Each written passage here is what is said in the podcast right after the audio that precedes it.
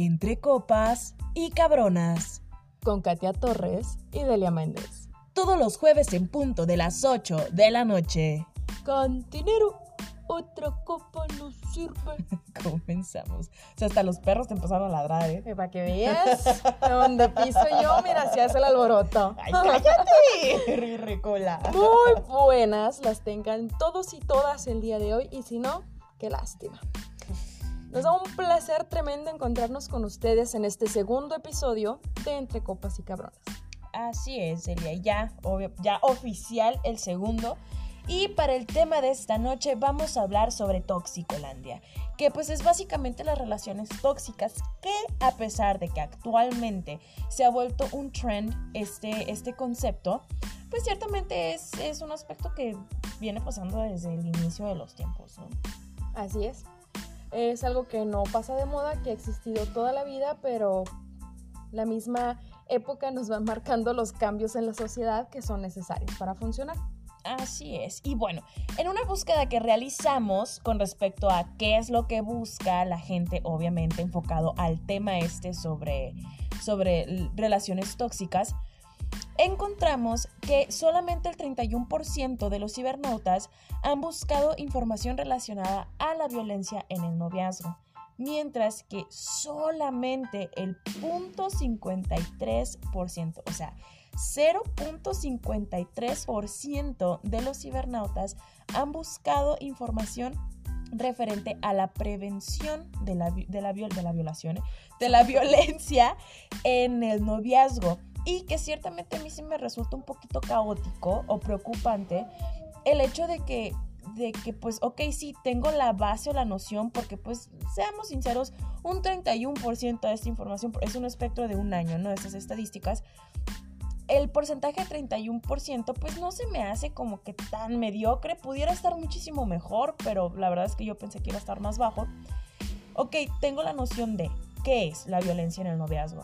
Sin embargo, sí se me hace sumamente alarmante que solamente exista el 0.53% de personas que acceden a información sobre la prevención de, de este fenómeno, ¿no? Que es la violencia en el noviazgo.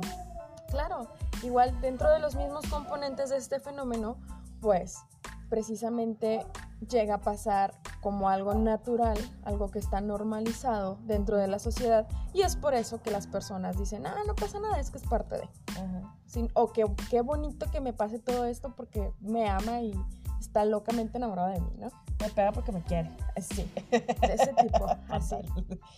Eh, bueno, para continuar vamos a tratar de abordar un poco eh, sobre la violencia que ya iremos enfocando a la parte de las, de las relaciones tóxicas, ¿no? Eh, estas conductas agresivas, según autores, se aprenden por imitación, es, de- es decir, siguiendo un modelo. Esta base, la base, perdón, de estas conductas es precisamente esa, la imitación, la aceptación y la motivación, que es lo que te lleva a ejecutar, A repetir. a repetir estos patrones de conducta. A lo largo de todas estas épocas, como había mencionado hace un momento, el concepto de lo que es aceptable, hablando de conductas, y lo que no, va variando con el paso del tiempo. Es por eso que la violencia pasa como algo natural o algo que está normalizado dentro de la sociedad. Es algo que va de cincho pues en la relación. Así es.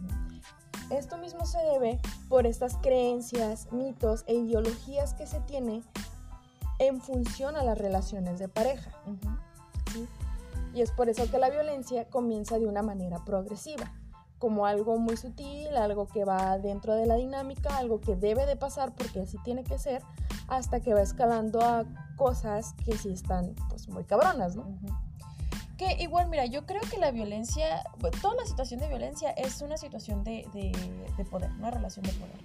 Es decir, donde el dominante o la dominante puede ejercer poder sobre la persona sumisa, ¿no? En cuestión.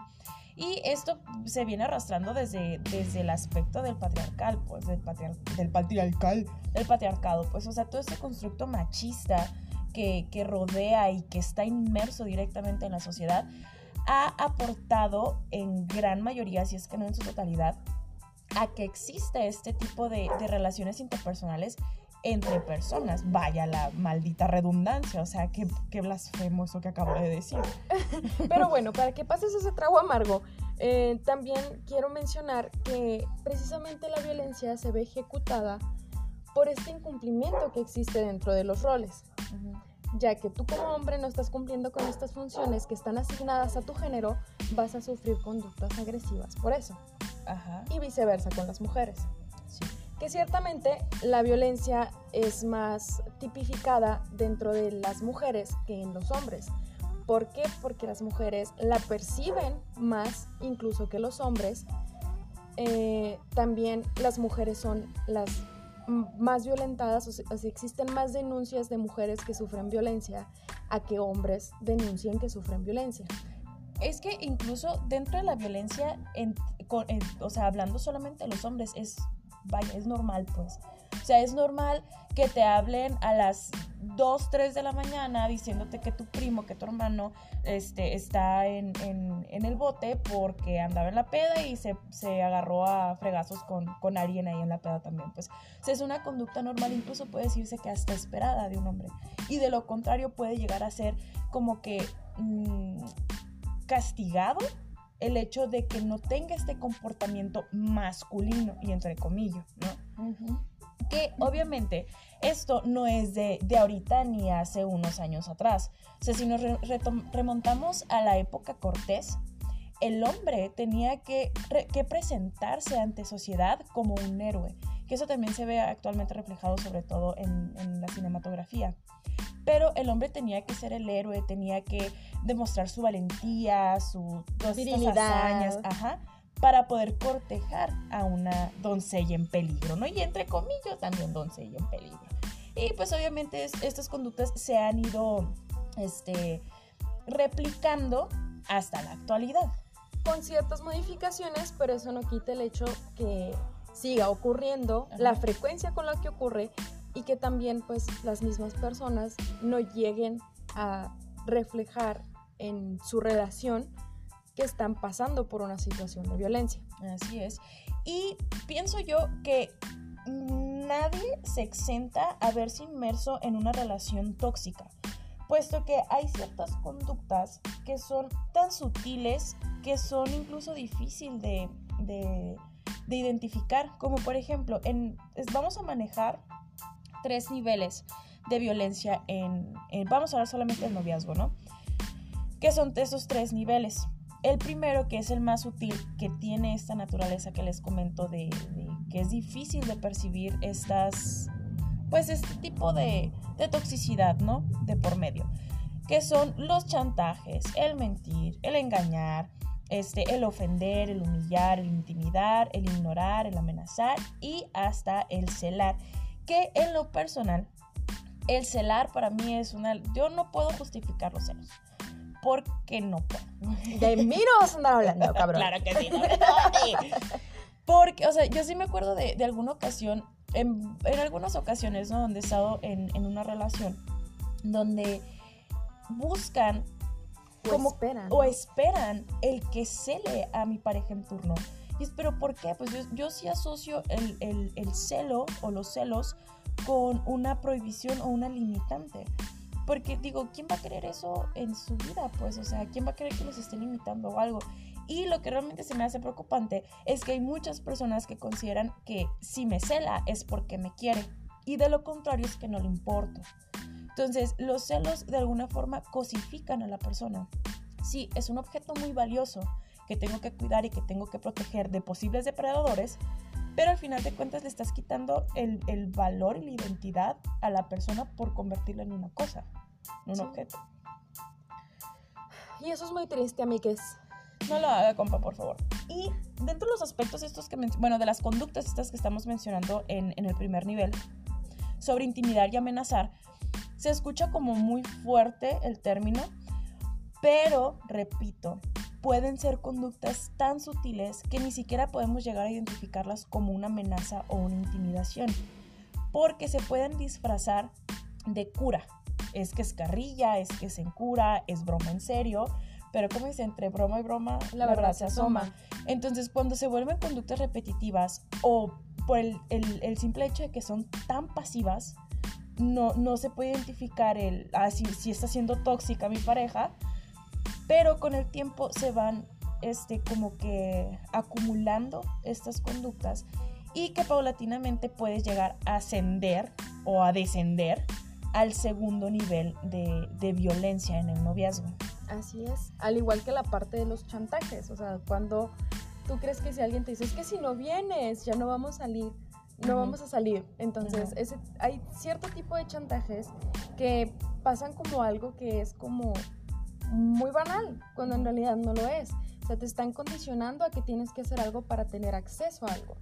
Te están de alguna forma manipulando. Que igual existen varias personalidades en, en los individuos y hay unos más capaces que otros, todos unos maestros y maestras en la manipulación, el chantaje, etcétera, etcétera, que pues pueden realizar estas acciones con muchísima más facilidad. Y uno de los, de, los chantajes así más creepy que hay es el chantaje emocional. Porque, o sea, una cosa es hacer el chantaje directo, duro, de si no haces esto, eh, me voy a colgar, ¿no? O sea, que es así como que súper, súper intenso. Pero el chantaje emocional es, eh, no sé, te estoy invitando a salir a una fiesta. Y me dices, ¿sabes qué? Hoy no puedo, me siento muy cansada. Y yo con el chantaje emocional es un, no, es que no quieres ir porque no te gustan mis amigos, porque no me quieres, porque, o sea, y ahí es... que te doy pena, porque no te gusta estar conmigo, porque lo que quieras, ¿no? O sea, hace sentir mal a la otra persona porque la decisión que tomó, por lo que piensa, lo que siente en ese momento, y pues eso está mal. Igual dentro de este nivel, como también existen celos así como pasivos agresivos, hay celos muy caóticos. Así de, te estoy checando 24/7, qué estás haciendo, dónde vas, te sigo, te espío, te stalkeo, etcétera, etcétera, etcétera, ¿no? Ok, sí, definitivamente. Y que es ese mismo comportamiento que tú mencionas también se ve reflejado en el segundo nivel. Donde ya en el segundo nivel estamos hablando que hay un control de lo que estás haciendo y lo que no estás haciendo y también es una prohibición, está constantemente prohibiendo hacer o no ciertas cosas, como por ejemplo el uso del celular, o sea, este acceso ilimitado al celular de tu pareja, que de alguna forma genera como que este sesgo en la privacidad de objetos personales. Es decir, tú y yo, tú tienes, mi, tú tienes tu huella en mi teléfono, yo sé la clave de tu teléfono. Y llegamos a la conclusión de que esto iba a ser así por en si algún momento se llegaba a necesitar, de que tú estuvieras ocupada, de que yo estuviera ocupada, de algún, e, era algo Aspecto más como de emergencia y prevención de un, necesitamos el acceso a esto y, tú no puedes, estás imposibilitada en ese momento y aquí está. Ajá, y a pesar de eso, no tenemos ni la más mínima necesidad de agarrar el teléfono de la otra. O sea, pueden estar los dos ahí o una puede estar encerrada con los dos teléfonos y no pasa absolutamente nada. Pero Desgraciadamente, en otro tipo de relación, en muchas relaciones, ha incrementado esta, bueno, ciertamente las, nuevas, las redes sociales han aportado muchísimo. sí, de muchísimos modos a propiciar este tipo de conductas. ¿Por qué? Porque ya en redes sociales eh, como lo mismo que te estaba mencionando sobre los celos, de que si no me celes porque no me quiere, pasa algo similar en redes sociales. En Facebook ya ves que tenemos esta opción de, poner el estado... Emoción. Eh, no, situación el estado... sentimental la situación sentimental. Entonces, si yo estoy en una relación y mi pareja no publica abiertamente que está en una relación conmigo es porque me está ocultando, porque no le importo, porque no me quiere, porque hay algo de, por medio que no lo, no lo motiva a hacer pública nuestra relación. Como también los, las selfies, las fotos. ¿Por qué le estás dando like a esta morra o a este morro? ¿Por qué le estás comentando esto? ¿Quién es? Entonces hay un, hay un control pues ahí de por medio donde te estoy checando porque te puedo stalkear, tengo el acceso a poder llegar a esa información abiertamente y, sin límite alguno, ¿no? Así como muchas de esas conductas se ven en los videos de un youtuber eh, muy famosillo el morro, realmente creo que sí, muchas personas van a lograr ubicarlo, que se personifica de esta tipa que tiene un novio y que se le hace de emoción por todo, ¿no? Es que son las 3 y 5 y me dijiste que ibas a llegar a las 3. O sea, no, ya no vengas, ya no voy a salir, no me van a dar permiso. es que aquí estoy afuera. Ah, bueno, pues ahí voy.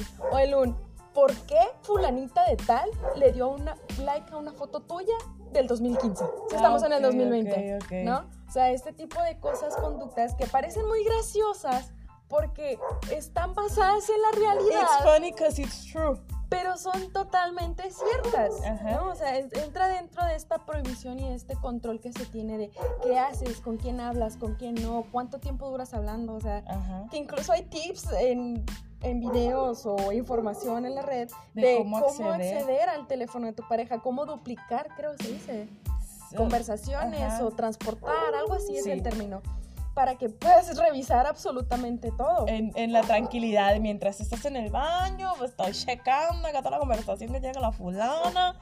Claro que sí. Oigan, disculpe si están escuchando perros, pero pues ya saben, ¿no? Cuarentena, quédense en su casa y pues nada, vamos a darle. Quiero también abonar este comentario, ¿verdad? Con este mismo punto con respecto al control y la prohibición.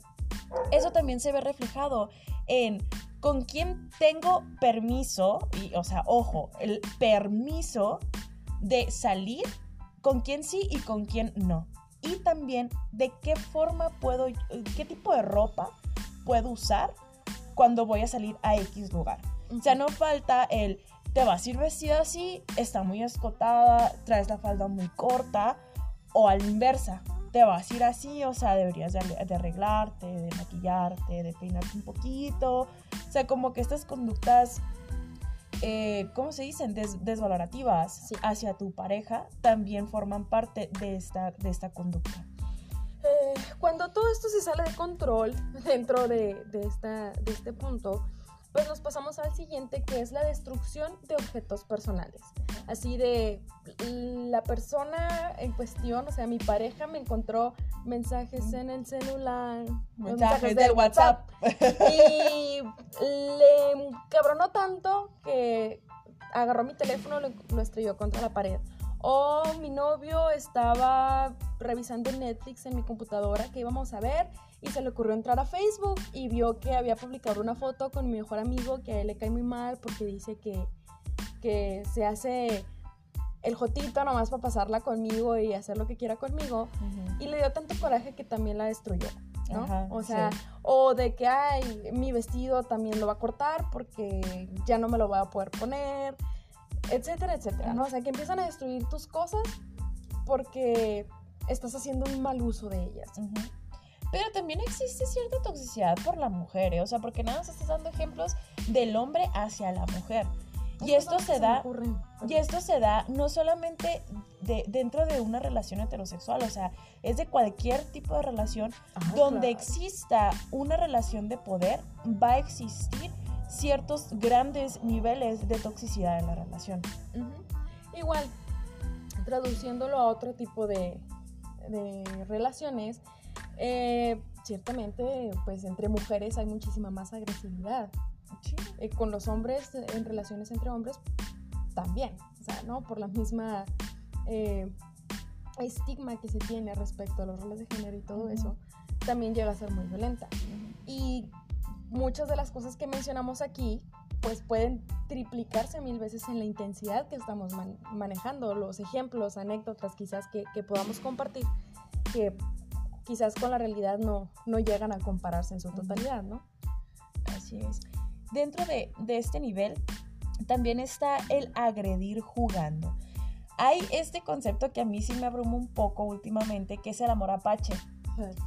Y que, o sea, llegamos a considerar realmente como un hecho, o sea, que sí existen dinámicas de amor apache y es es que es amor apache y justificamos la agresión y la violencia física a través de este concepto romántico, ¿no? Y que pues si, está mal no lo haga, compa, por favor. Que de eso se, se va también desglosando los otros dos puntos, o sea, de empujar, golpear a la pareja. ¿Por qué? Porque estamos jugando, pero te doy un empujón más fuerte porque yo te voy a ganar, ¿no? O sea, porque yo tengo más fuerza que tú y porque conmigo no puedes. O bien, personas que golpean a su pareja con la excusa de es que tú no me vas a poder pegar a mí. Porque yo no soy tan fuerte. Sí, cierto. Porque a mí me duele y a ti no. Entonces eso también entra dentro de todo esto. Y ya más subidito de tono, pues es la parte de manosear. El mañoseo. Sí, y no el mañoseo sabrosón, sino que públicamente están tocándote indebidamente o en contra de tu voluntad. Estás tocando, me dijo el Stitch. Sí. Y, y que es incómodo, e incluso puede llegar a ser hasta denigrante. Sí, ah, ¿Por totalmente. qué? Porque están luciendo el trofeito o porque, ah, mira, esto es mío y, y se lo voy a demostrar a todo el mundo. Ajá. Y es por eso que, que también llegan a hacerse públicos este tipo. Que ese, ese comportamiento, esa es, sí, esa acción de, del mañoseo, el manosear a tu pareja en público, o sea, específicamente en público, tiene mucho que ver también con esta, esta personalidad, no sé si, si es parte de una personalidad, este aspecto de la territorialidad. Porque estás diciéndole a, a los a, a los a las personas pues que están que están presentes en ese momento que esto es mío, esto me pertenece. Y por eso tengo la libertad, entre comillas, libertad, de poder hacer uso ah, al, al grado, a, a mi antojo, al grado que yo quiera, porque es mío, que es parte de la cosificación. Ya dentro de un más bajo y tercer nivel, eh, encontramos las siguientes conductas, que es encerrar o aislar cuando comienzan a, ya- si ya viven juntos o conviven juntos, no necesariamente estando casados, eh, que te dejan encerrado, sin llave, sin poder salir de tu casa, de un departamento, este, sin raspar muebles. accidente, ¿sabes? Ya Es- te dije, te compré una copia. Sí, sí fue accidente. O sea, la señora se fue a la escuela, me dejó encerrada, Yo me levanté cuenta. dos horas después y de madre, ah, pues es que ya tenía mucho tiempo viviendo sola, o sea, era parte de mi rutina el cerrar la casa porque voy a salir de casa. Y aparte sus complejos de obsesivo compulsivo. Oye, Cierro cuatro o cinco veces la puerta, así todo bien, me regreso de media calle y vuelvo a checar si está cerrada. Eh, la mujer se fue a la escuela y yo quise, pues, salir, Salir. por un pitillo. Y que se me ocurre querer fumar y quiero abrir la puerta y estoy encerrada. Y yo, ¿qué está pasando? ¿Qué pe-?" o sea, me saqué de onda, pero macizo, ¿no? Y fue como que, la verdad sí me dio mucho sentimiento, mm, no tanto porque haber pensado que era algo a propósito, intencional, Ajá. sino por el hecho de sentirme privada de mi libertad. que, que fue algo muy feo. Que igual regresó temprano a casa porque iba iniciando las clases.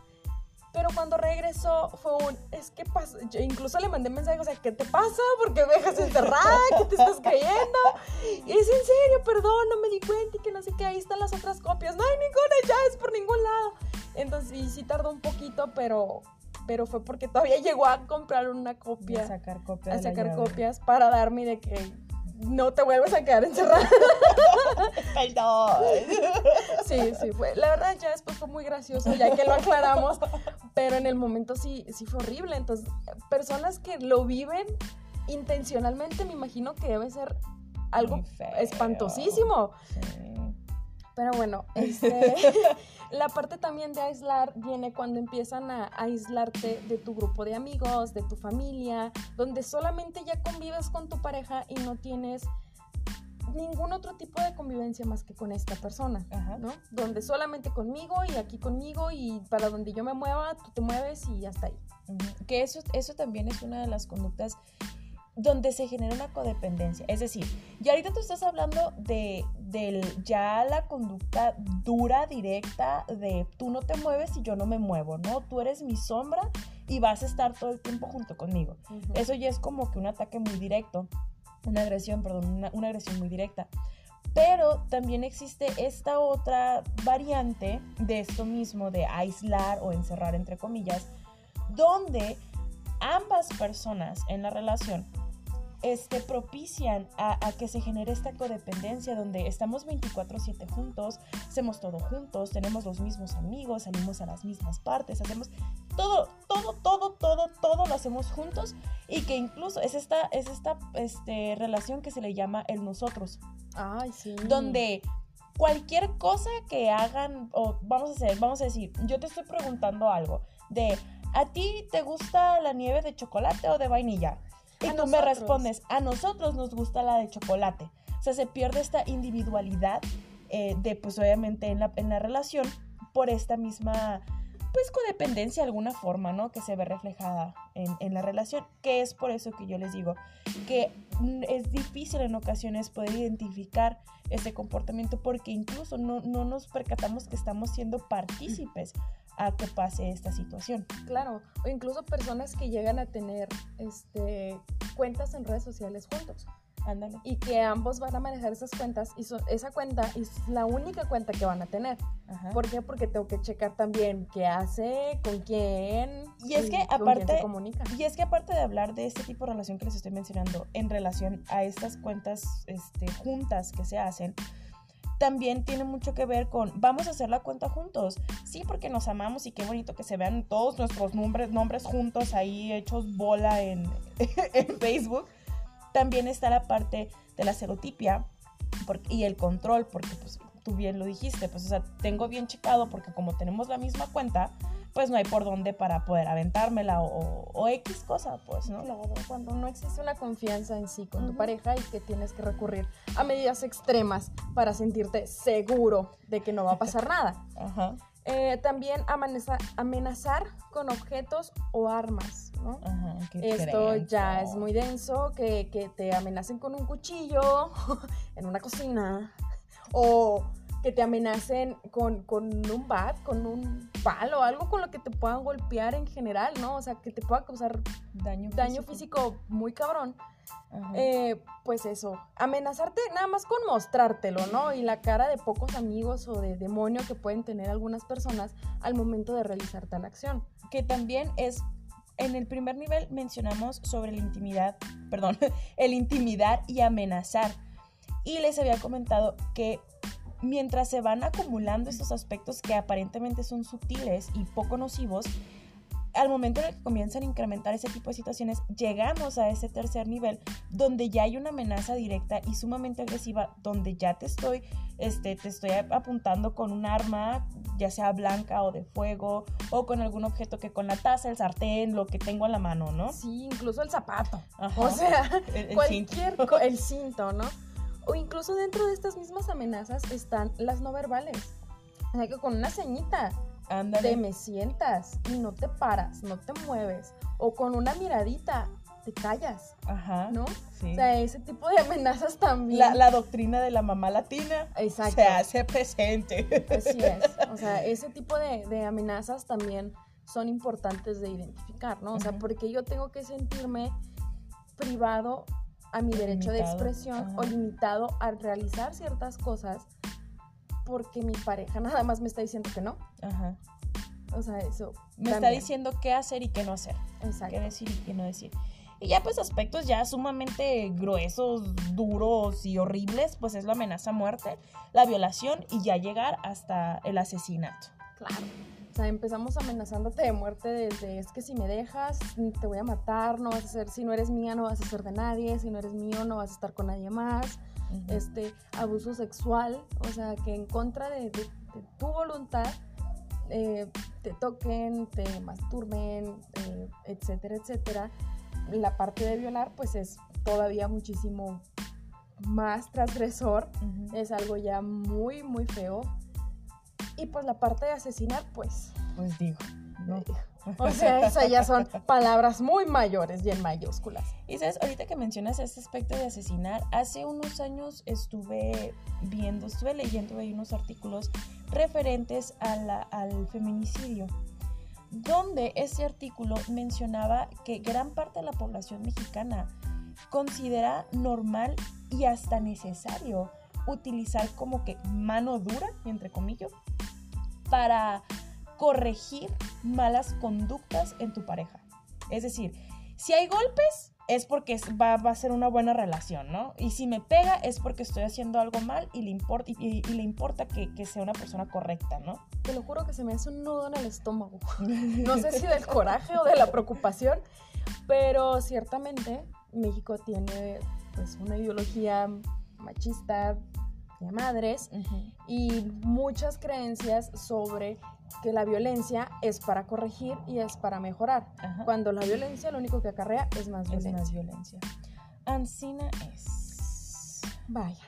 Bueno, eh, creo que este en sí estos puntos que acabamos de tocar van dentro del violenciómetro. Sí. Si tú, personita que nos estás escuchando, eh, conoces a alguien que está pasando por una situación de violencia O formas parte. o formas parte de una situación violenta, pues te invitamos a que hagas conciencia y que te des cuenta de que todas las personas tenemos un valor y que obviamente pues es necesario tomar medidas al respecto.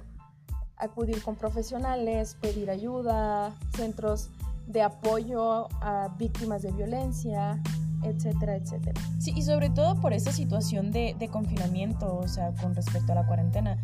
Pues obviamente, eh, pues estamos aislados, ¿no? Básicamente. Entonces, pienso yo que sí ha de ser un poquito difícil en, en esta situación donde ya se está viviendo una relación violenta y pues estar prácticamente encerrados con, con, Con tu agresor. con, ajá, con el agresor.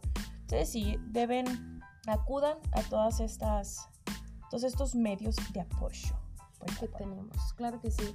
Que ciertamente esa situación sí me preocupa mucho, ¿eh? Todo, o sea, todo, todos los estragos psicológicos y, y- y- y sociales que van a van, va a contraer toda esta Y está, pandemia. o sea, ya se está generando.